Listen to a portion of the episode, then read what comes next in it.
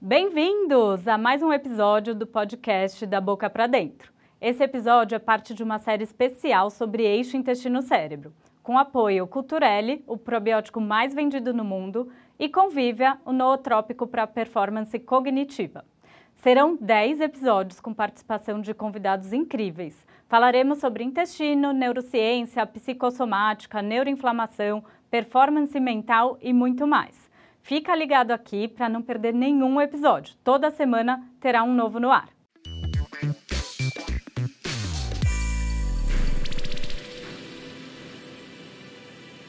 Olá, turma! Hoje vamos dar continuidade à nossa série Eixo Intestino-Cérebro com o tema que eu sou apaixonada, que é a relação do intestino com neurociência e psicossomática. Esse episódio vai ser muito especial.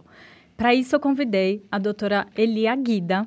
Ela é uma querida médica, cirurgia geral, coloproctologista, especialista em psicossomática, psicanalítica e estudiosa das neurociências. Obrigada por estar aqui, Eli. Eu que agradeço, Karina. Fico super honrada de estar aqui. E eu queria já dizer para vocês que esse tema, né, pode falar, nossa, aqui que uma palavra tem com a outra, mas não fui eu que escolhi esse tema, foi a Karina. e quando ela me disse o que ela estava interessada em conversar aqui, eu me alegrei muito, porque são três palavras que parecem assim que talvez não tenham muita conexão, mas eu espero que ao longo da nossa conversa a gente possa entender que elas se conectam e muito. Muito, né? uhum. né? Eu acho que para começar é, sobre esse tema que é complexo, é, eu queria que você contasse um pouco da sua história, como você foi buscando essas especializações como coloproctologista, cirurgiã, que acho que já vai esclarecer bastante essa ligação.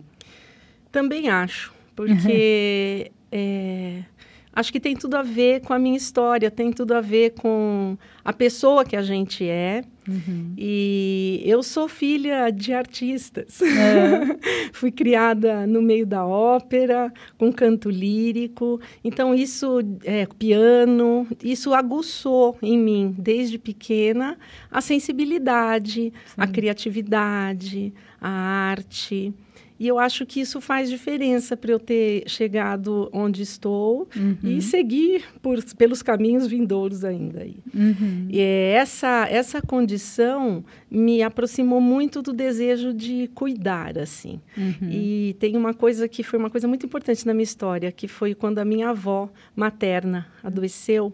Tá. Eu era adolescente, 12 anos, assim, e ela adoeceu gravemente, fez uma cirurgia muito grande para câncer de mama. Naquela época era uma incisão enorme. Uhum. E eu lembro que eu tive muita vontade de cuidar da minha avó. Olha. É, e Quantos anos você tinha? Doze. Ah, 11 para 12, novinha. E eu lembro de eu fazendo os curativos e, e a arte, de alguma forma, estava lá, porque eu buscava ver o quanto a minha avó sentia dor, como que eu poderia tocar nela da melhor forma possível. E ali me despertou, assim, o desejo pela medicina, pelo cuidar. E ingressei logo, ingressei na Faculdade de Medicina da Santa Casa de São Paulo. Então, desde novinha você já tinha decidido? É, eu já comecei. Ser médica. É, fiquei com vontade de ser médica, apesar de amar as artes, uhum. adorava dançar balé, uhum. mas eu me apaixonei por uma biologia, mas que já era humanizada. Uhum. Uma biologia que já vinha carregada de afeto. Tá. Então, nunca foi um corpo mecânico, é, nunca foi um corpo mecanicista. Uhum. Não era dessa biologia que eu gostava, nem por ela eu me interessava muito. Tá. Eu gostava desse corpo vivo que adoecia, que saía da doença, que se curava, que, enfim, segue como um corpo vivo. Então, eu procurei fazer medicina sempre com esse intuito de cuidar da pessoa. Uhum. Aí, fui fazer cirurgia geral. você falou, mas como é. assim? Por que você não foi para uma outra área? Então, aí isso é um mistério realmente, porque eu, eu tinha uma, uma ideia de que se eu fizesse cirurgia geral, é, e abrindo, pode parecer estranho que eu vou falar, mas quando você abre o abdômen, você encontra os intestinos. É. a primeira vez que eu tive um encontro com essa situação, eu tive realmente a sensação de você estar tá visitando as entranhas, porque era a profundidade ali, né, uhum. das pessoas. E eu fui fazer cirurgia geral, fiz a residência, que hoje é parecida com a residência em gastro, né, porque uhum. é, contempla o aparelho digestivo uhum. de uma uhum. forma mais ampla. Segui depois pela emergência cirúrgica, é, junto com a coloproctologia, também lá na Santa Casa, onde eu fiquei 10 anos como chefe de plantão de emergência cirúrgica. Então, muito contato com trauma. Nós, com, com sofrimentos. Com né? sofrimentos da alma e do corpo, né? uhum. né? Acontecendo ao mesmo tempo e eu mais encarregada ali do cuidado do corpo. Uhum. É, até que tive meu primeiro filho, me casei, tive meu primeiro filho e a vida foi se encaminhando de uma forma que eu saí desse tipo de atividade, fui para consultório particular, para um hospital particular, fazer parte de uma equipe cirúrgica, e aí eu me deparei com as queixas do cotidiano, digamos assim, né? Hum. Não mais com aqueles casos tão graves tão que chegam no hospital terciário. E esses casos do cotidiano é, me faziam pensar que havia ali pessoas que peregrinavam pelos consultórios. Sim, vai procura um profissional. Procura um, procura outro. Nossa, é, mas acho que o que você tem, não, não, isso não é nada, isso é emocional. Ou então é, você vai fazer o histórico e aí ali tinha um intestino irritável, mas tinha também uma enxaqueca, uhum. tinha também uma fibromialgia, uhum. e esse paciente ou essa paciente circulando né, em vários consultórios e sendo olhada por partes. Uhum é, aos pedaços mesmo. É. Então, eu lembro muito bem de uma paciente que eu atendi e quando eu abri assim para ela poder falar de outras questões, que também a incomodavam, ela me pediu desculpa depois de um tempo, porque, nossa, doutora, o que eu estou falando não é nem da tua parte. Olha, é. como se tivesse partes, é. né? É. Então, isso me fez procurar algo que pudesse integrar um pouco mais, me instrumentalizar mais para ouvir uma pessoa inteira. E uma pessoa inteira é a sua alma, a sua psique, uhum. seu corpo, seu espírito e isso tudo se entrelaça de uma forma indissociável. Mas nós não temos preparo para lidar com essa integralidade. E engraçado, né? Porque você saiu ali de um de uma questão muito emergencial, né? Então, de um sofrimento, de um acidente, de, de coisas assim.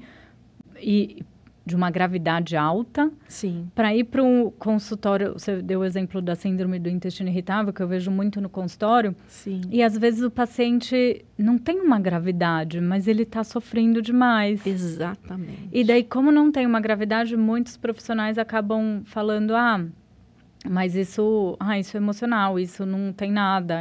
E daí por isso que eles ficam pulando de profissional em profissional, né? Exatamente, e piorando. É, e piorando e piorando.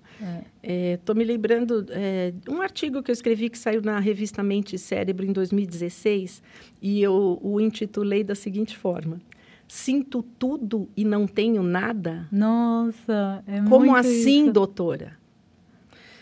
E ali eu trouxe essa reflexão do sinto tudo e não tenho nada. Quer dizer, o que, que é o tudo era, eram todos aqueles sintomas reais, uhum. vivenciados, experimentados, sofridos no corpo. E o nada é a ausência de um nome de um código internacional de doença mais grave, porque uhum. às vezes a gente fica procurando aí nomes para poder encaixar num quadro que não é tão grave, e o médico fica aliviado porque achou um nome e daí para frente não é e mais com ele. O paciente também fica mais tranquilo, né? Porque eu vejo que os pacientes querem achar é. um que, que eu tenho? Sem né? dúvida, sem dúvida. É, é então, passando por tudo isso, eu fui parar numa especialização que foi muito, é muito importante para mim, para minha vida, que foi a psicossomática psicanalítica, hum. onde eu fui me aprofundar um pouco mais na compreensão de como a gente é constituído enquanto sujeito, enquanto pessoa, uhum. enquanto ser humano. Então, houve um mergulho maior né, nos estudos da psicanálise, e a partir daí, é, autores que estudam a relação dessa constituição da gente enquanto pessoas, enquanto sujeitos, contemplando o inconsciente, o pré-consciente, os registros de memória e o adoecimento. Uhum. Isso é muito interessante porque é o que eu trago hoje para a minha clínica. E não tem como desvincular, ao meu ver, Uhum. e na minha experiência, esta psicossomática, que é a ligação entre psique e corpo, soma, soma, corpo, Uhum. das neurociências, Uhum. que estudam o funcionamento da, do- da grande rede, né, que conecta tudo, que é o sistema nervoso, né? Uhum. E mudou muito a sua prática depois desse mergulho na sua prática clínica?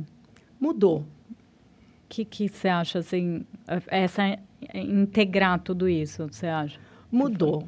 Vou te ser bem prática. Ah. Primeira coisa que eu comecei a fazer, eu percebi, não porque eu tivesse uma direção para fazer isso, mas eu percebi que eu parei de ficar muito aficionada assim nos passos de uma anamnese médica. Hum, entendi. Então, a pessoa chega, chegava, chega, e eu pergunto no que eu posso ajudar. Uhum. É, não o que você sente, há quanto tempo, de onde vem, para onde vai. É. E eu, isso eu percebi que mudou. E eu fiz isso naturalmente, Você acha que o paciente se sente mais acolhido? eu acho. Tá. Eu acho porque eu estou abrindo, de fato, a gente está abrindo um espaço para que ele fale o que ele sente, qual é a demanda dele. Muitas vezes ele está ali mais do que por uma dor, por um medo Sim. de ter algo. Sim. porque encontrou uma pessoa que está com um problema mais grave e aí ele fica procurando explicar melhor a causa, o sintoma, papapá, do motivo de ter ido lá e no fundo é medo. Uhum. Então eu pergunto por que você veio, o que mais está te incomodando, o que te perturba. Uhum. Então quando você vê as conversas estão acontecendo de pessoa, porque a primeira coisa é eu estar nesse lugar, né? Sim. Não do suposto saber, né? Hum. Mas no lugar de uma pessoa Uhum. que está se encontrando com uma outra pessoa. Sim. E eu acho que isso tem feito muita diferença, Muito Karina. legal. Muita, Faz muita diferença. sentido. E o acolhimento ele não precisa ser dito, ele precisa existir. E Aham. quando ele existe, sem palavra alguma, é, ele acontece. E o acolhimento, eu acho que é o primeiro passo para uma escuta que possa conduzir a algo que possa ajudar a- o paciente naquilo que ele precisa. Sim. Que às vezes nem ele sabe, né? Nem ele sabe. Ele, ele se fixa muito nos sintomas, né? Muito. Do físico. E os sintomas, às vezes, é a ponta do iceberg. É. Você, é, pela sua concepção, quando chega algum sintoma físico, é que já tem algum desarranjo emocional antes? Como que você vê isso? Essa pergunta é super interessante, porque ela fala da via de mão dupla. Uhum. Então, nós temos uma via de mão dupla, ou de muito mais do que mãos duplas aí, Uhum. é, subindo e descendo, conectando o nosso corpo inteiro. Eu costumo dizer que é um mistério das redes, né? Uhum. É, nós temos memória é, cerebral e corporal.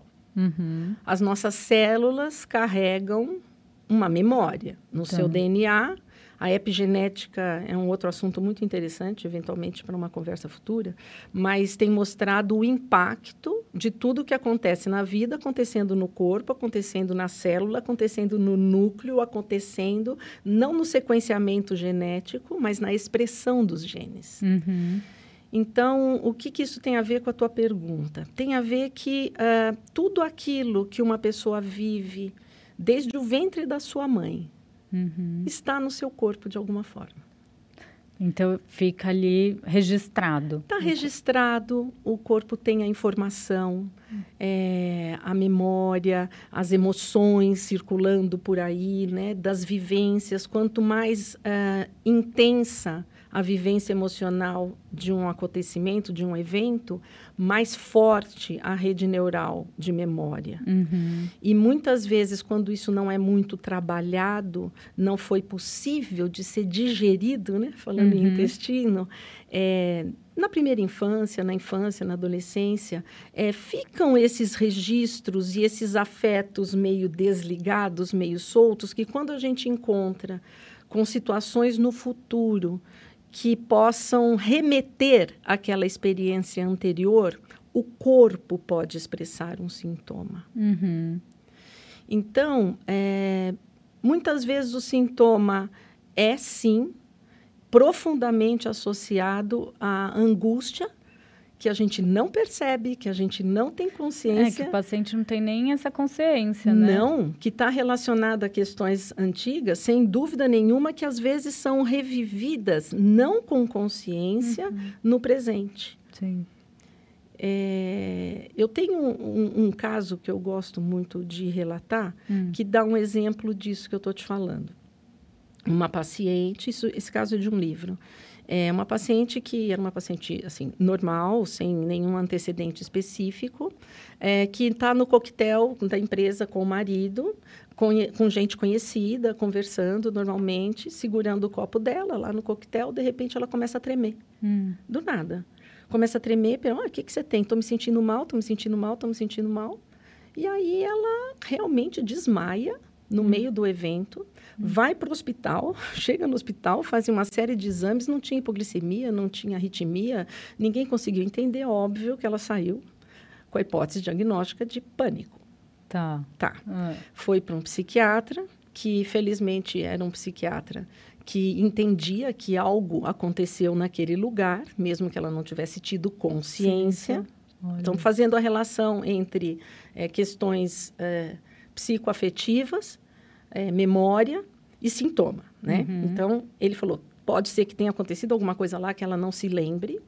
E foi tratando a paciente com medicamento, obviamente, mas ele começou a atendê-la toda semana uhum. para tentar é, fazer uma costura, buscar algo na história e foi conversando com ela tal. Oito meses depois uhum. do primeiro encontro, essa paciente começou a tremer na frente dele quando ele começa a conversar com ela mais sobre o início da vida adulta, quando ela estava na faculdade, como é que tinha sido, tal. De repente ela fica pálida e quase tem uma crise na frente dele. E ele percebeu que ela tinha entrado em contato com algo, segurou as mãos dela, ressignificou, falou: respira, você está agora num outro momento, num outro lugar. E esse cérebro foi recebendo essa informação, ou seja, uma memória foi ativada. Olha. Essa memória é a mesma que havia sido ativada lá atrás. Naquela festa. Naquela festa. Hum. Só que oito meses depois, ela fez uma conexão e contou para ele que, naquele dia, naquela festa, ela estava numa rodinha com os amigos, mas havia na roda ao lado uma pessoa com uma voz masculina e aí eu, o médico pergunta, né? Fala assim, essa voz masculina remetia à voz de quem? Uhum. E aí ela responde, a voz do sequestrador. Nossa. Ela havia sofrido um sequestro há 25 anos. Nossa. Ficou em cativeiro por uma semana com os olhos vendados, só ouvindo a voz do sequestrador. Nossa. Não tratou digamos assim, esse trauma, que é para além de tomar remédios, uhum. mas de poder fazer a digestão como o intestino maravilhosamente faz. E esse trauma ficou circulando de uma forma que o cérebro registrou e na a hora voz. que ela entra em contato com uma voz parecida, dispara toda a cascata que a gente conhece, que as neurociências já explicam muito bem, e todo o sintoma apareceu. Nossa. Então, muitas vezes sintomas e os intestinais, gente, é impressionante como se relacionam com isso que a gente está conversando aqui porque o intestino ele tem um sistema nervoso próprio. Então ele também faz uma memória. Ele, ele é muito sensível, assim, por isso que eu falo que isso tem a ver com as entranhas, porque ele se conecta com o sistema nervoso autônomo. Uhum. E o sistema nervoso autônomo é um sistema de autorregulação. Então, o intestino traz muitas informações, muitas vezes assim, antes ou imediatamente depois. Uhum. É, às vezes é direto. De alguma né? lembrança, não necessariamente com, é, consciente. E às vezes não é lembrança, é um afeto, uma angústia, que nós não temos consciência. Por isso, muitas vezes, ficamos perambulando aí de, de, de consultório em consultório, especialista em especialista, com nossas dores, desconforto que ficam uh, com rótulos, com nomes, mas uhum. o que dispara fica ainda oculto. Olha, muito interessante isso. E eu vejo bem isso na prática clínica, uhum. que às vezes o paciente começa a entrar ali numa numa questão, lógico, alimentação, microbiota, vocês sabem mais do que nunca que eu defendo muito isso, né? A gente sabe o quanto é importante, mas tem algo a mais ali, uhum. né? Em uhum. alguns casos, que você já melhorou a alimentação, microbiota, e, e os pacientes ficam naquele controle e, e tira alimento e põe alimento, isso está me fazendo mal, isso está me fazendo bem, enquanto que não é só isso, né?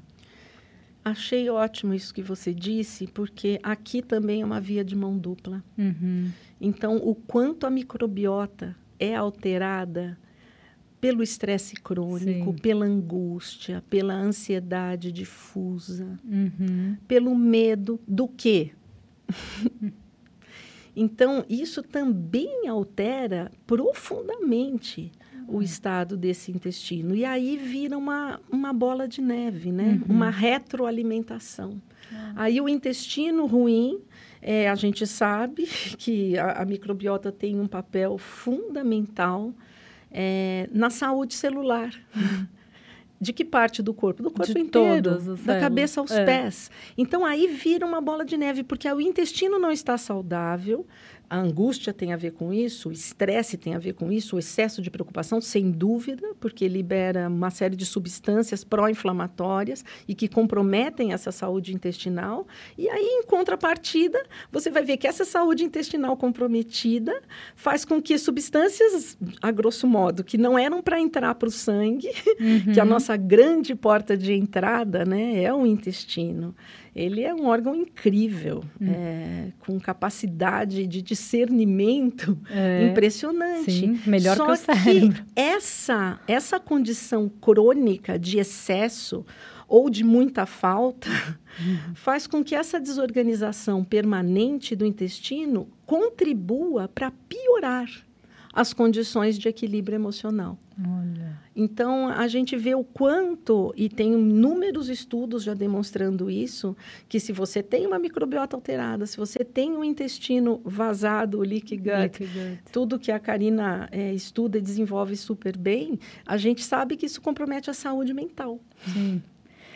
Quando a gente fala de psicossomática, é, pensando no intestino, tem emoções mais relacionadas ou não necessariamente? Olha, não necessariamente. Eu diria que conteúdos emocionais que podem passar aí pela raiva, pelo medo. Aí você vai ver, raiva e medo podem ter a ver com o quê? Aí a gente vai fazendo, fala assim, o caminho, o, o sintoma tem um caminho de ida. Uhum. Então, até chegar no sintoma, muita coisa aconteceu. Como que a gente entende o sintoma? Fazendo o caminho de, de volta. volta. É. É. Então, vamos falar, vamos lá. Pode ter a ver com conteúdos emocionais. É, e a, a quantidade, a qualidade do conteúdo importa e a acessibilidade ao conteúdo importa muito. Ou seja, a consciência. O desse... quanto a percepção, percepção, da presença desse conteúdo, ela acontece pelo eu de cada um de nós, né? Porque na maior parte das vezes, assim, é impressionante, mas não acontece. Hum. Parece que a gente está falando de uma coisa óbvia, mas não acontece. Uhum, não, não acontece mesmo. Então, eu, eu atendo todos os dias há 35 anos e eu digo para vocês que um dia eu estava atendendo uma pessoa muito querida. Essa pessoa se tornou uma pessoa muito especial para mim. Ela é uma pessoa muito especial, muito sensível, uma profissional da saúde mental, muito preparada e com uma dor abdominal que não ia embora. Uhum. Um intestino irritável, assim, muito difícil de, de, de de melhorar. Uhum. E ela sofria com dor mesmo. Uhum. E aí, um dia, ela apareceu no consultório a primeira vez, né? E eu a ouvi e pensei, falei, nossa, uma pessoa que entendeu tanto já a respeito da sua história, é, fazendo análise há muitos anos, é super, assim, aberta a se ver, a se enxergar, trouxe questões da sua história com muita propriedade, com muito entendimento. E chegou uma hora, eu não sabia mais o, que, que falar. É. Eu só olhei para ela e falei assim, mas que dor é essa? Eu perguntei para ela: que dor é essa? Qual é a dor mãe? A dor mãe, a mãe de todas. Hum. Que dor é essa? Karina, nessa hora, ela começou a chorar. chorar. Ah. E aquilo foi muito importante. Entende quando eu falo do caminho de volta? Sim. O sintoma se relacionava a um conteúdo, mas não um conteúdo mental, não um conteúdo autobiográfico, não um conteúdo intelectual. Um conteúdo afetivo. Afetivo, é. Porque o choro ali expressou eu sou, porque eu acho que eu estava expressando afetivamente também a minha angústia em relação àquela dor. Eu falei, que dor é essa? Pus a mão na minha barriga. Eu falei, meu Deus, que sofrimento é esse? E aí, depois desse choro muito profundo e profuso, eu a segurei, a gente se abraçou e ficamos uns muitos minutos assim. Eu digo para vocês que foi um divisor de águas aquele momento. E, e ela acessou? Ou... O mais interessante é. é que ela não acessou nenhum conteúdo novo. Era o mesmo, só que por outra via. Ela, uhum. ela expressou. Uhum algo que estava muito mais, uma dor que estava muito profunda, que ela sabia que ela tinha. Falava sobre falava isso, mas sobre não ela, mas o afeto. Aqui, é isso. Ah. E aí ela falou que foi muito importante para a própria terapia dela, muitas coisas apareceram, mas assim, o mais importante foi o acesso à dor. Então, como a gente tem medo inconscientemente, claro. De sofrer, né? É lógico. É, isso é compreensível. Por isso que a gente se preparar para cuidar da pessoa e poder sentir com ela e falar, olha, força, porque tudo passa se por mim passa. Sim. Se por mim não passa, provavelmente não passará. É, é. E muito legal essa abordagem, né? Pensando que eu, como profissional, a gente fica angustiada de não saber mais o que fazer pelaquela é. pessoa, né? É. É. então, porque a gente quer ajudar, quer dar, no meu caso, quero dar a melhor dieta, a melhor conduta, e, e às vezes não vai, então você fica ali, né, angustiada. Então, é, é legal essa abordagem de fazer junto com o paciente. Pra... Eu acho, Karina. Senão a gente fica frustrado e o paciente também. Fica também. É. Então, a, a, minha experiência tem sido essa, sabe? De é, poder juntar legal. as partes, juntar os pedaços. E não tem como isso acontecer se primeiro não acontece com você. Ah, é, a gente tem que se trabalhar bastante para poder atender. É, é, e tem uma coisa muito legal é, que é, eu tenho pensado e dito isso ter um corpo é diferente de habitar seu corpo. Uhum. Então, a gente vai crescendo. Você vê que a criança, ela habita muito o corpo, né? Ela é muito assim, vontade, ela, né? Assim, ela chora, ela expressa raiva, ela ri. Uhum. É, aí a gente vai, de alguma forma, correndo o risco de perder um pouco Sim. isso. E mesmo as pessoas que cuidam do corpo, muitas vezes cuidam do corpo enquanto coisa e não enquanto um eu uhum. estendido, digamos Sim. assim. Sim. É uma coisa que trata bem, viu? Cuidam bem. que eu falo, nossa, não tenho o que falar. Isso está perfeito, isso está perfeito, isso está ótimo. Comendo tal. bem, fazendo atividade. É, mas a dissociação está ali. Sim. Então, passa por se ver, se aceitar, se e acolher. A, e até a questão da terapia, né? Porque muitas vezes eu pergunto para o paciente: você está fazendo terapia? É, meditação? Qual ferramenta que você usa para trabalhar suas emoções? Não, estou fazendo tudo. Mas às vezes não está acessando é. o afeto mesmo, está acessando o, o, mental. Então a pessoa racionaliza Isso. aquela questão e daí não, não sai do lugar, né? Exato. esse é um exemplo, acho que claro, dessa dissociação Uhum. que eu estou falando, né? Entendi. E que vai acontecendo com a gente. Vai, porque, Porque, a é gente muita trein- demanda na vida. E a gente é meio treinado a ser mais racional, né? É lógico. E precisa É, para dar conta sim. de muita coisa. Mas a única coisa, assim, é, tem um- uma coisa nas neurociências, é, não sei se vocês sabem, mas nós não temos só cinco sentidos, nós temos sete. Hum. Quais? Então, além dos cinco sentidos, nós temos a propriocepção é, e a interocepção. Eu Que quero que é chamar isso? mais atenção sobre a interocepção, que é a percepção das informações que vêm do próprio corpo. Hum.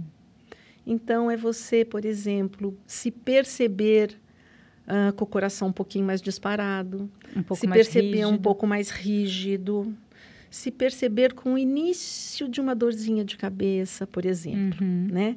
É, o sistema nervoso faz isso o tempo todo. Ele é totalmente interoceptivo. Uhum. Ele traz as informações para a nossa autorregulação. Então, a gente percebe que está com sede, porque o sistema nervoso de autorregulação informa que está faltando água. Assim como a fome, quer dizer, desde os instintos mais primitivos até as nossas necessidades psicossociais. Então, é interessante que hoje é um sentido da neurociência, é a percepção, eu diria, a percepção de si mesmo. Então, pensando em intestino, Hum, como isso é importante. sem dúvida. E, E- Quando, quando você fala assim das emoções, a gente relaciona muito a emoção. Ai, tô triste, tô feliz. Mas uma coisa meio cerebral, né? Tanto Uhum. que muita gente pede, ai, quero entender do neurotransmissor. De... Mas emoção não é só isso, né? Ótima pergunta de novo.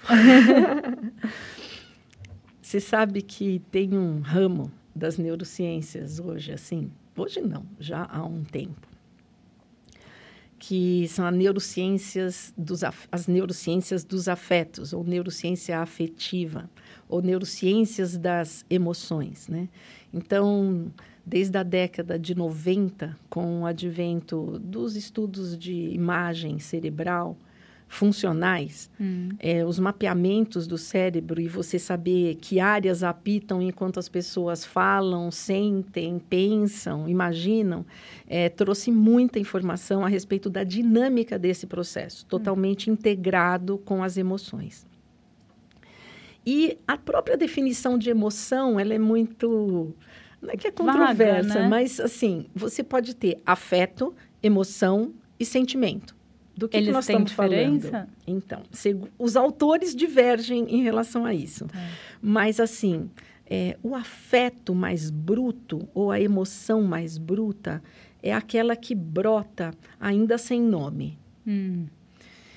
Então, por isso que eu falo que se relaciona muito com a angústia, se relaciona muito com o susto, com o medo, antes do medo ser entendido como medo. Tá, Antes de uma raiva ser é antes de- entendida como raiva. Antes de passar ali, nossa, estou com medo disso. Isso. Ele vem antes. Vem antes. Então, assim, o corpo e o cérebro atuam juntos aí. Hum. Quando você sente um arrepio, você Ah. primeiro arrepiou, depois você fala, nossa, me emocionei. Aham. Quando o teu olho enche de água, você fala, nossa, me emocionei. Sim.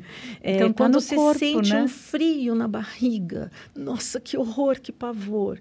Quando você sente um aperto no peito, nossa, que tristeza, Que que, terrível, que angústia.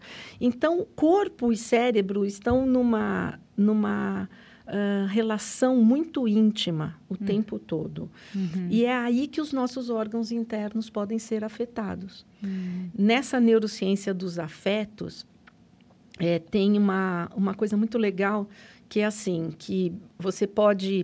é, não é dividir, tá? Mas assim, de uma, a grosso modo, você teria emoções mais primárias, mais primitivas, em áreas também mais primitivas do cérebro. Tá. Ali na, na área do tronco cerebral. Tá. Então, é onde acontece a autorregulação e tudo mais. Então, ali apita, né? Ali é como se fosse uma fonte, uma sede de disparo, de informação a respeito de conteúdos emocionais que chegam, conteúdos emocionais que circulam, mas não necessariamente, aliás, sem nome. Tá. Aí a gente tem o sistema límbico, que vocês talvez já tenham ouvido falar, uhum. que é esse sistema muito emocional, que dá também é, o tom da emoção, é, dá a, a, ligação com a memória do que já se viveu. É isso que eu ia falar, porque, por exemplo, você falou de se emocionar. É, tem gente que se emociona vendo um casamento, tem gente que zero se emociona. Exato. Isso vai depender um pouco da história. Da minha história, né? Sem das dúvida. minhas crenças, do meu, das minhas vivências. E... É, tem é. gente que num casamento vai ter sentimentos mais próximos Ruins, de até. raiva. É entendeu? Então, é exatamente. Então, quando passa pelo sistema límbico, o sistema límbico é um sistema bem caracteristicamente emocional do cérebro. E ele tem ligação com o intestino, sei? Muita. Direta. Muita. Por isso, muita, entendeu? A famosa dor de barriga antes da prova. É. Olha, você não escuta as pessoas falarem, nossa, tô me contorcendo por dentro de sim, raiva. Sim. É o, a alça intestinal ali. Não, na hora que me veio aquele pensamento, na hora me deu uma cólica. É, é essa comunicação que eu estou falando que eu acho que a gente pode se ajudar quando, é, diante de uma demanda de ajuda, é, em função de sintomas gastrointestinais, a gente possa acolher uhum. a história, o afeto, a emoção, o sentimento, sem julgamento. Uhum. Porque por que, que eles não vêm? Muito, muito por conta também do julgamento. Sim, do nosso próprio julgamento. Do né? nosso próprio julgamento e do julgamento do outro também. Do outro também. Então, veio uma emoção e ela vai se traduzir em neurotransmissores. Acontece ao mesmo tempo, ao né? Mesmo Você tempo. precisa do neurotransmissor para sentir também. Para sentir. Você precisa do neurotransmissor para veicular, para que a rede neural aconteça e transmita a informação afetiva. Uhum. Porque às vezes a gente associa o neurotransmissor muito ao cognitivismo, Sim. a parte cognitiva. Não, a dopamina, por exemplo, é um neuro, neurotransmissor do prazer. Uhum. Então você tem um banho de dopamina na hora que você olha para uma comida muito uhum. gostosa, antes de você experimentá-la até. Uhum. Então, o neurotransmissor já está ali, né? A ocitocina, ela aumenta muito, por exemplo, é, nas, nas gestantes e depois, depois do parto, para amamentação e tudo mais, é conhecido como neurotransmissor do amor. Do amor, da empatia. É, então, tudo isso é, acontece ao mesmo tempo, né? Acontece na vida, acontece no corpo. Fora o que as bactérias estão fazendo ali no nosso intestino, né? Super. Porque hoje a gente já tem pesquisa que tem Lactobacillus reuteri, algumas cepas específicas ajudam a aumentar a oxitocina. Exatamente. A serotonina, acho que vocês já é. ouviram falar mais, né? 95% é produzida por células intestinais, mas a gente não sabia até há relativamente pouco tempo sobre a questão da ocitocina. É, é. Então, imagine, você está se tratando, você está é, se olhando, se vendo, se acolhendo, mas está comendo mal. Uhum. É, por isso que não tem como desassociar uma coisa da não outra. Não tem, né? não tem como dissociar uma coisa da outra. Uhum. É, isso é super importante entender, essa via de mão dupla. Uhum. Então, é psicossomático, mas não psicossomático como causa e efeito. Uhum. É, a gente pode chamar de psicossomático e somatopsíquico. Uhum. Aí sim. Sim. Porque, e o intestino, nesse sentido, vocês estão entendendo o link entre intestino, neurociências e psicossomática?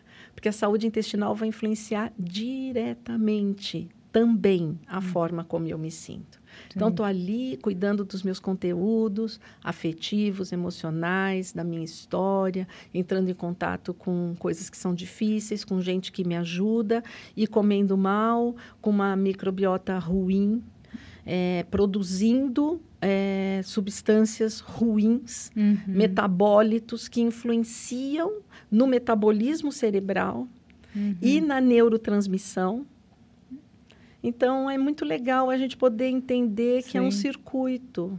Sim. É, ah, isso é que é ser pessoa, né? É, que é ser gente. É, e não dá para isolar uma coisa da outra, porque tudo isso acontecendo ali ao mesmo tempo. Né? Exatamente. É muito interessante. Por que, que muitas pessoas têm essa dificuldade de, de lidar com as emoções? Né?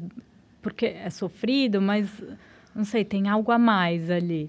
Nessa sua pergunta, eu me lembrei de um autor que se chama Georg Grodek. Hum. Ele é contemporâneo lá da época do Freud, um hum. pouquinho hum. depois. E ele era um cara que buscava muito, começou ouvindo Freud e, e assim, se interessou muito pela questão da, da, do afeto, do inconsciente, da história de cada um e os sintomas orgânicos, né? E aí ele fala algo mais ou menos assim, que é claro, né? Nós saímos à caça é, das causas externas. Uhum. é, nós saímos à caça é, do problema que foi a temperatura, que foi a pressão, que foi uh, os germes. Uhum. Na época, né, os germes uhum. estavam em alta. Por quê? Porque é muito difícil olhar para dentro de si mesmo. O que, que, é tão difícil, né? É. Então, então, por isso que na hora que a gente está, é, eu, eu acho que na arte do cuidar, de fato, desejar que as pessoas possam é, encontrar-se consigo mesmas, encontrarem-se consigo mesmas, com menos medo. O medo provavelmente é porque toda vez né, que a gente uh, talvez fosse fazer esse movimento, não tinha alguém lá para validar, né? Uhum. Ser. Então, muita demanda ao longo da vida que não bate com essa possibilidade de você ser você, com as suas imperfeições, com seus medos. Uhum. Então, vem sempre comparação, né? Uhum. Ideais. E isso é, vai confinando a gente.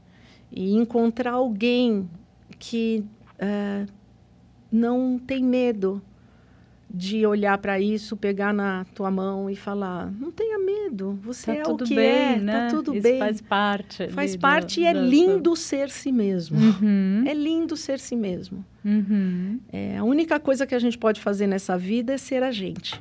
E aí a gente contribui de alguma forma. Sem dúvida. É, acho que é, é o, o, maior objetivo. É. Né?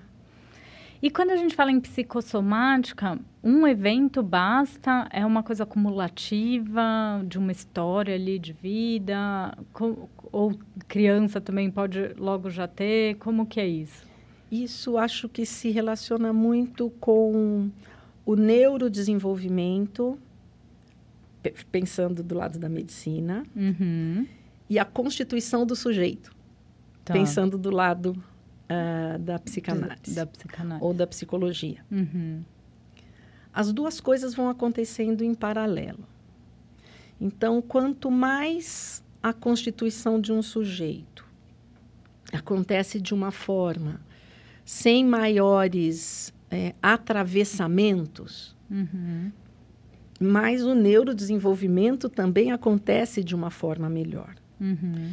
Então, é, veja se eu estou respondendo, estou indo na linha da tua pergunta. Tá. Porque pode ser um evento que desorganize muito e pode ser o caminhar de uma vida como ela vai acontecendo, eventualmente com vários eventos traumáticos e quando a gente no fala início em, da vida. Quando a gente fala em evento traumático, a gente pensa numa situação assim, um sequestro, uma perda importante, mas não necessariamente precisa ser algo assim, né? Não.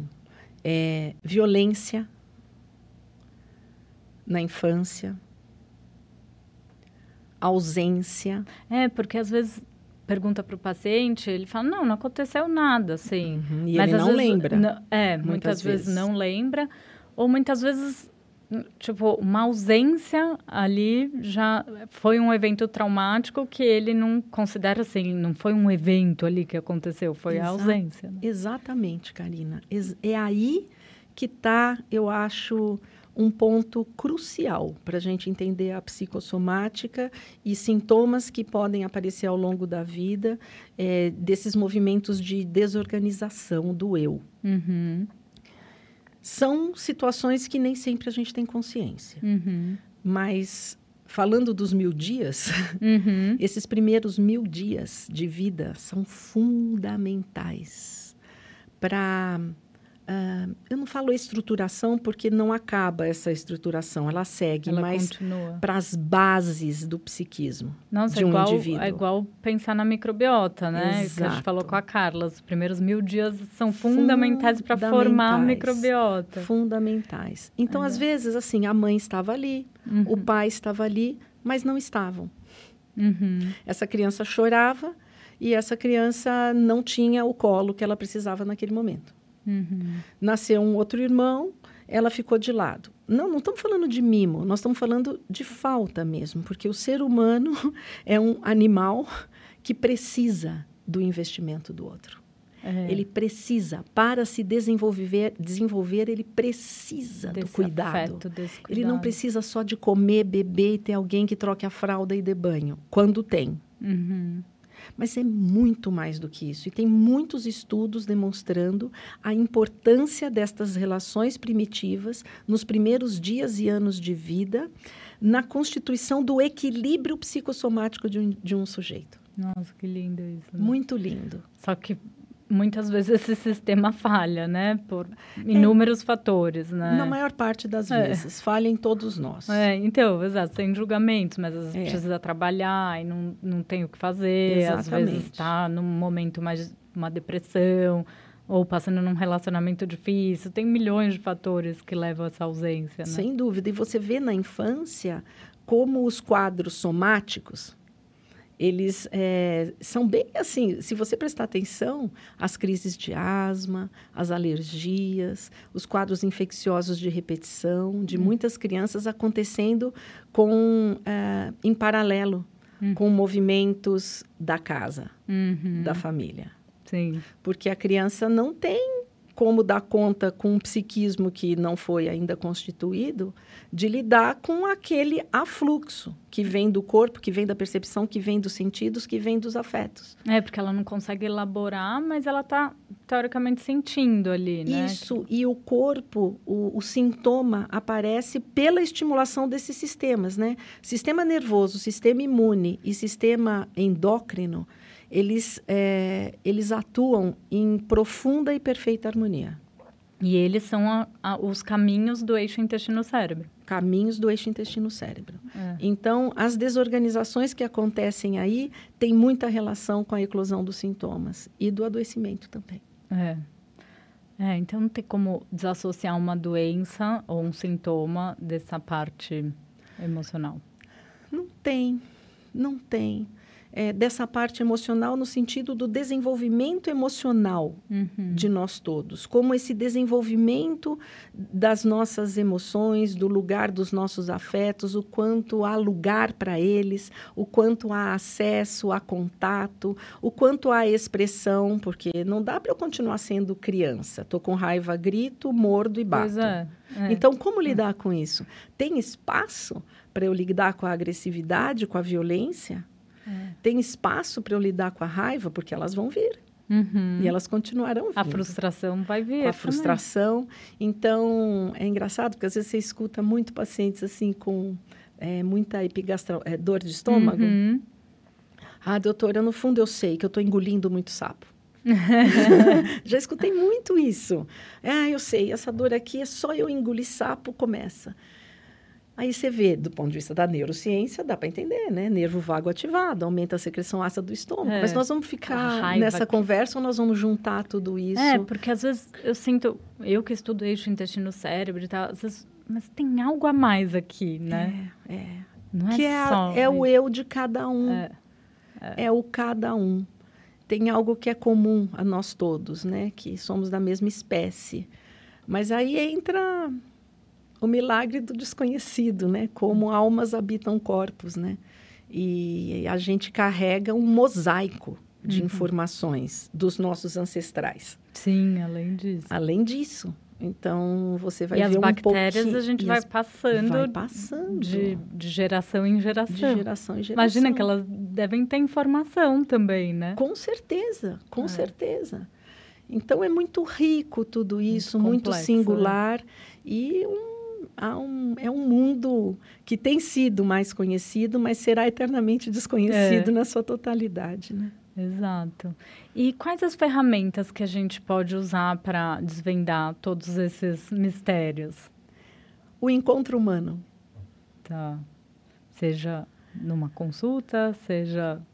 Eu acho que a maior ferramenta é. é eu acho que todo ser humano tem dentro dele é, essa capacidade de buscar o encontro com outra pessoa. Hum. Porque eu posso estudar tudo isso, eu posso saber de tudo isso. E na hora que eu me encontro com a pessoa, eu vou pressupor que no caso dela é essa emoção que está causando aquilo e vou dizer para hum. ela, olha, por causa disso você tem, é talvez difícil. você não eu preciso sentir com ela, estar com ela, é, estudar, claro, conhecer, esses caminhos, essas conexões, esses padrões, esses né? padrões, a questão do neurodesenvolvimento acontecendo junto ali com a constituição do sujeito, as faltas, as falhas, os excessos, é, desde do, do, do, das fases iniciais da vida. Quer dizer, tem toda uma anamnese, uhum. é um, uma contextualização histórica mas tem a palavra certa na hora certa, ah, o toque certo na hora certa, a prescrição certa na hora certa, que vem de uma abertura é, que passa pela abertura de mente, mas ela é especialmente uma abertura de coração. Uhum. Mais do que mente, né? É, é junto, uhum. entendeu? Então você também disponível para afetivamente e não somente cognitivamente se vincular à pessoa que está te procurando e está te pedindo ajuda. Eu acho essa a maior ferramenta. Sim. E aí você tem lá na sua estante, né, uhum. virtual, na sua memória, os recursos que você possui, de tudo que você já estudou, de tudo que você viveu, de tudo que você foi buscar, e que a gente possa usar o recurso conforme o encontro humano te dá a, a percepção, a intuição, o entendimento de buscar aquele recurso e aquela ferramenta para aquela hora. E daí para cada um vai ser? Para cada um vai ser um. Vai ser um. Isso é que é legal, é, sabe? É. Por isso que a cada hora que você abre a porta do consultório, fala olá, como vai? Muito prazer. Ou para aqueles que você já viu muitas vezes, é um encontro inédito. Único. Porque é um, é, é um encontro único.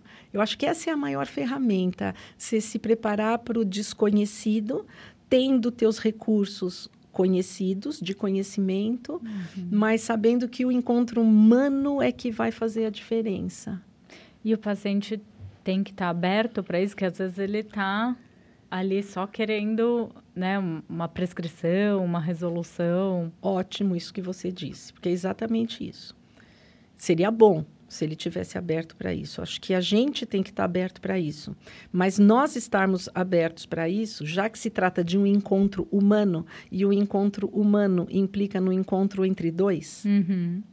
o outro importa. É. Sim. Então, se ele não tem a demanda, se você eventualmente abre para abre um espaço para ele poder ou ela se colocar ali enquanto pessoa, enquanto pessoa que tem história e que possa fazer alguma ligação daqueles sintomas com sua própria história.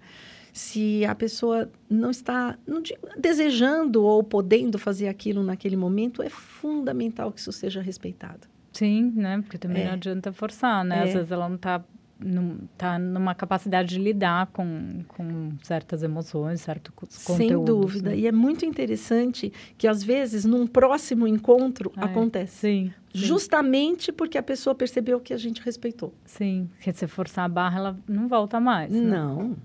Ah, você tem alguma questão emocional e daí a pessoa né, não se sente ali à vontade. Né? Exatamente. É o que acontece com os encaminhamentos, na maior parte das vezes, é, que são feitos dos médicos para os psicólogos. Sim. Assim, olha, é melhor você procurar um psiquiatra, ou para o próprio psiquiatra.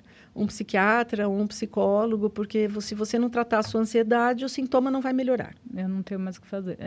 Eu não tenho mais o que fazer assim, é, ainda vem culpa, né? Eu sou o responsável por estar tá gerando tudo isso em mim. É.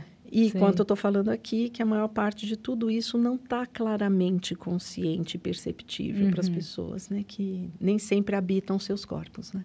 É, sem dúvida. Ainda mais no mundo hoje em dia, cheio de informações, cheio é. de distrações de nós mesmos. Exatamente, demanda. É, é muita demanda mesmo. E trazendo um pouco, como que é na sua consulta? Você costuma prescrever algum suplemento, alguma orientação dieta? Como que é isso?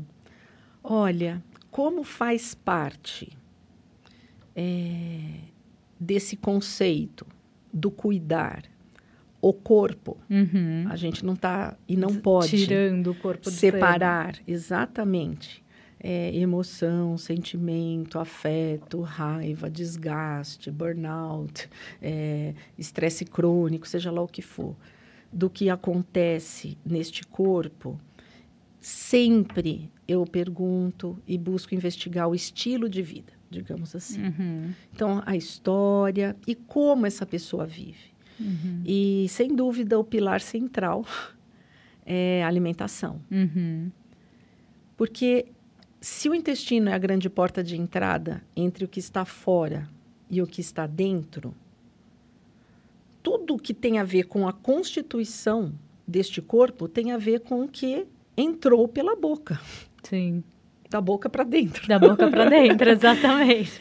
então, pergunto e, claro, né, como eu faço essa parte de aparelho digestivo, as pessoas já imaginam que eu vou perguntar. Sim. E já sabem que também provavelmente eu vou dar alguma orientação nesse sentido. É. Então, sempre, né, sempre eu, eu procuro investigar, é, escutar, ver por que, que não come bem. Muitas vezes é porque não se dá tempo para comer, Sim. não prioriza comer, Sim. não se prioriza. E tem a ver com isso, né? Habitar o corpo ou ter um corpo. Coloca é. qualquer coisa para dentro para continuar vivendo. Uhum. E prescrevo sim, prescrevo sim. Conforme a demanda, a gente vê que a maior parte das pessoas está em desequilíbrio. Sim.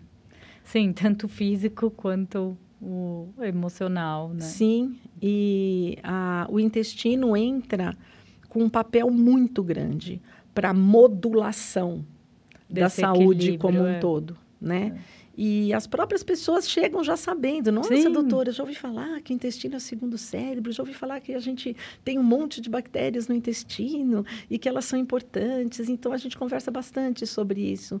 E eu linko isso com o histórico, com até como nasceu, se foi parte normal, se foi parte uhum. cesárea, como foi a alimentação da mãe. Sim. A gente vai vendo as heranças, né? É. E a microbiota é, termina sendo uma herança e algo também que, com o estilo de vida, vai se modulando para melhor ou para pior. Sim. Então, sim. prescrevo, sim, sem dúvida. É, voltando só um pouco, que agora pensei nisso, da psicossomática, alguma diferença de emoção em pacientes com diarreia ou com constipação crônica ou não necessariamente? É, então, também não necessariamente. Tá. Dá essa impressão, né, de que a constipação tem mais a ver com retenção. É, é. De certa forma, observo sim isso, bastante. Tá. Um pouco mais de controle. Mais controle. Eu tenho muito receio das generalizações, é, tá? Então, é. tomemos cuidado com isso. Mas, de forma geral, é retenção, né? Tem outra questão também é, questões relacionadas ao ato da evacuação.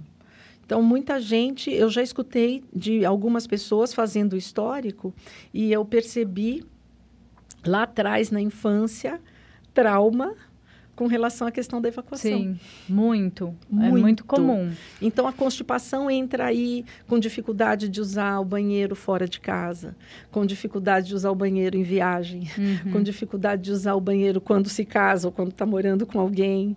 Então, muitas vezes, essa retenção é, proporciona também a constipação. A isso, diarreia... Ah, ah, e, daí falar. isso, quando é de pequeno, assim, vai desregulando, né, a o estímulo neuromotor mesmo, e daí vai Totalmente. fechando o esfíncter na hora que é para relaxar e daí não consegue evacuar. Totalmente. Eu pego muita mulher que eu mando é, para um, um colo procto para pedir a, a manometria no retal. Isso. E muitas têm problema. Você vai ver a disfunção. É. Então, na hora do esfíncter relaxar-se, na força para evacuação, ele se contrai. É. Mas isso pode ser de criança, ah, porque Sem segura, não vai em qualquer lugar, e daí vai desregulando. Vai desregulando. Então, a constipação tem. É, tá vendo a ligação de uhum. intestino com neurociências? É. Porque é. é um mecanismo neural, é. é um mecanismo relacionado à memória e aos afetos. Sim. Sim.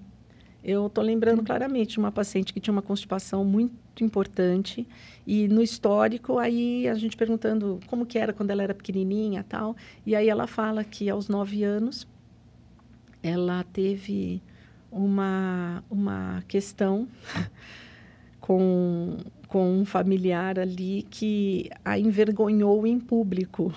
Nossa. Em relação a ela ter ido ao banheiro. E ela sofreu uma vergonha muito grande em público, ela foi exposta.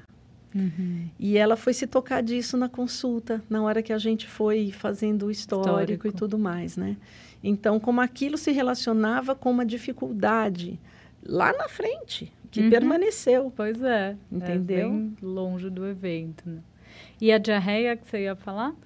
A diarreia se relaciona muito com descarga mesmo. Uhum.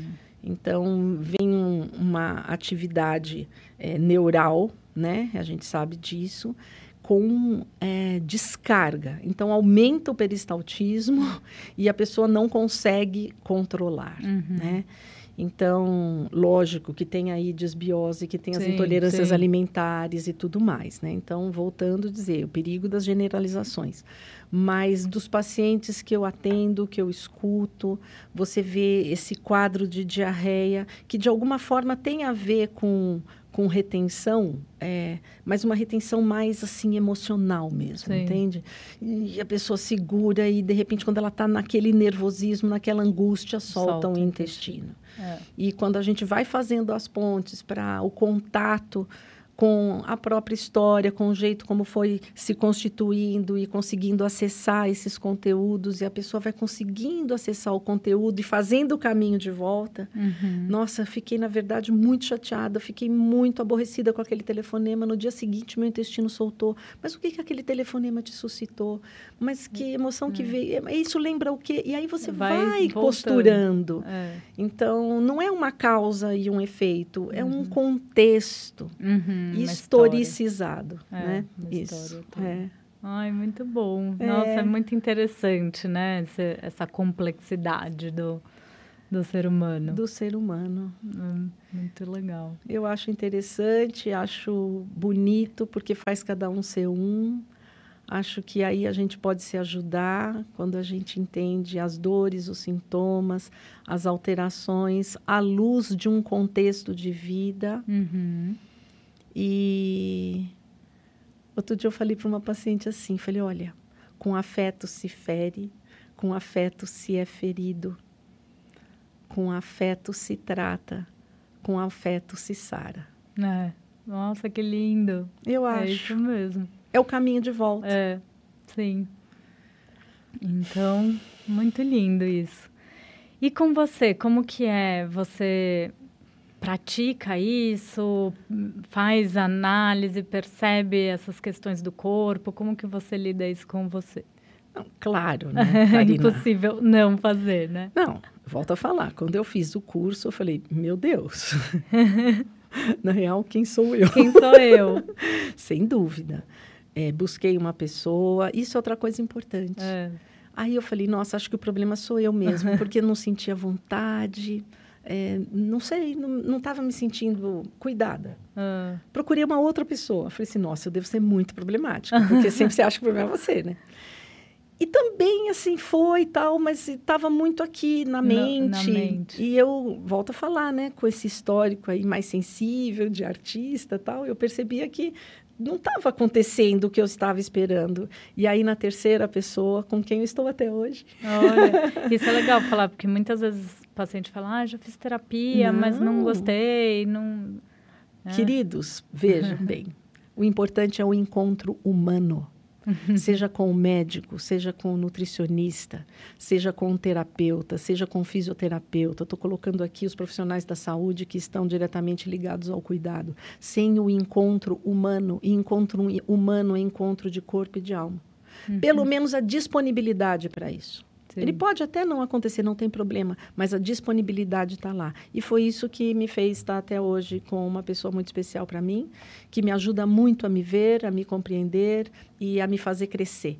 É, e é evoluir, né? Esse eu acho que é o mais importante. Claro, e fui atrás, né, de melhorar minha alimentação, uhum. coloquei atividade física na minha vida, é, coloquei muitos nãos, aprendi a falar uhum. não, não posso, Sabe... não aguento, preciso dormir, não consigo. Sabe então eu tenho, tenho, buscado, Karina. Eu, te, eu tenho um curso que é para todos, assim, não só para profissionais e e a ideia é trazer mesmo essa melhora do intestino, mas com outras abordagens e um pouquinho mais a fundo ali.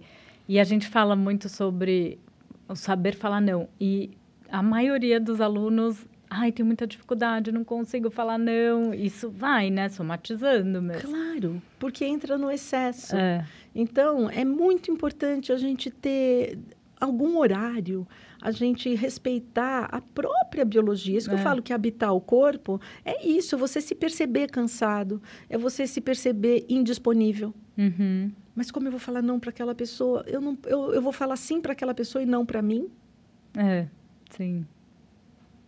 E se aquela pessoa compreende que eu estou dizendo sim para mim, porque eu preciso dizer sim para mim, e aí isso implica num não para ela, mas ela me vê como pessoa, ela vai compreender. Se ela não me vê como pessoa, até que ponto eu preciso estar muito preocupada muito, com essa relação? É, exato. E assim a gente vai se priorizando. Não é? Que as pessoas com acho que, assim, confusas. Ai, vou me priorizar, você é egoísta. não é isso, né? Não, não porque a gente é naturalmente social. Uhum. A gente, voltei a eu falei lá atrás, né? O, o bebezinho, ele precisa do investimento da figura materna, paterna, mas para poder existir, uhum. para poder se desenvolver. E aí a gente vai constituindo uma autonomia para poder ir uhum. ao encontro do outro. Uhum. É no encontro com o outro que também eu me torno mais humano. Sim, sim. E daí esse equilíbrio. É. Ai, muito bom. Papo profundo, maravilhoso. Obrigada, ah, Eli. Amei. Eu agradeço. Eu, eu, também. Eu acho esse assunto muito interessante, linkar nossas emoções com nossa trajetória com o nosso corpo, isso é muito legal. É lindo o seu trabalho. Obrigada por compartilhar com a gente. Eu que te agradeço hum. de ter me convidado e espero que tenha feito sentido, que possa ajudar quem está ouvindo a gente, porque quem está ouvindo a gente é como a gente. É, é gente como a gente. Muito Obrigada, bom. viu? Obrigada. Turma, vou deixar os contatos dele aqui na descrição desse podcast. Compartilhem esse episódio com quem precisa saber desses conhecimentos e vejo vocês no próximo episódio.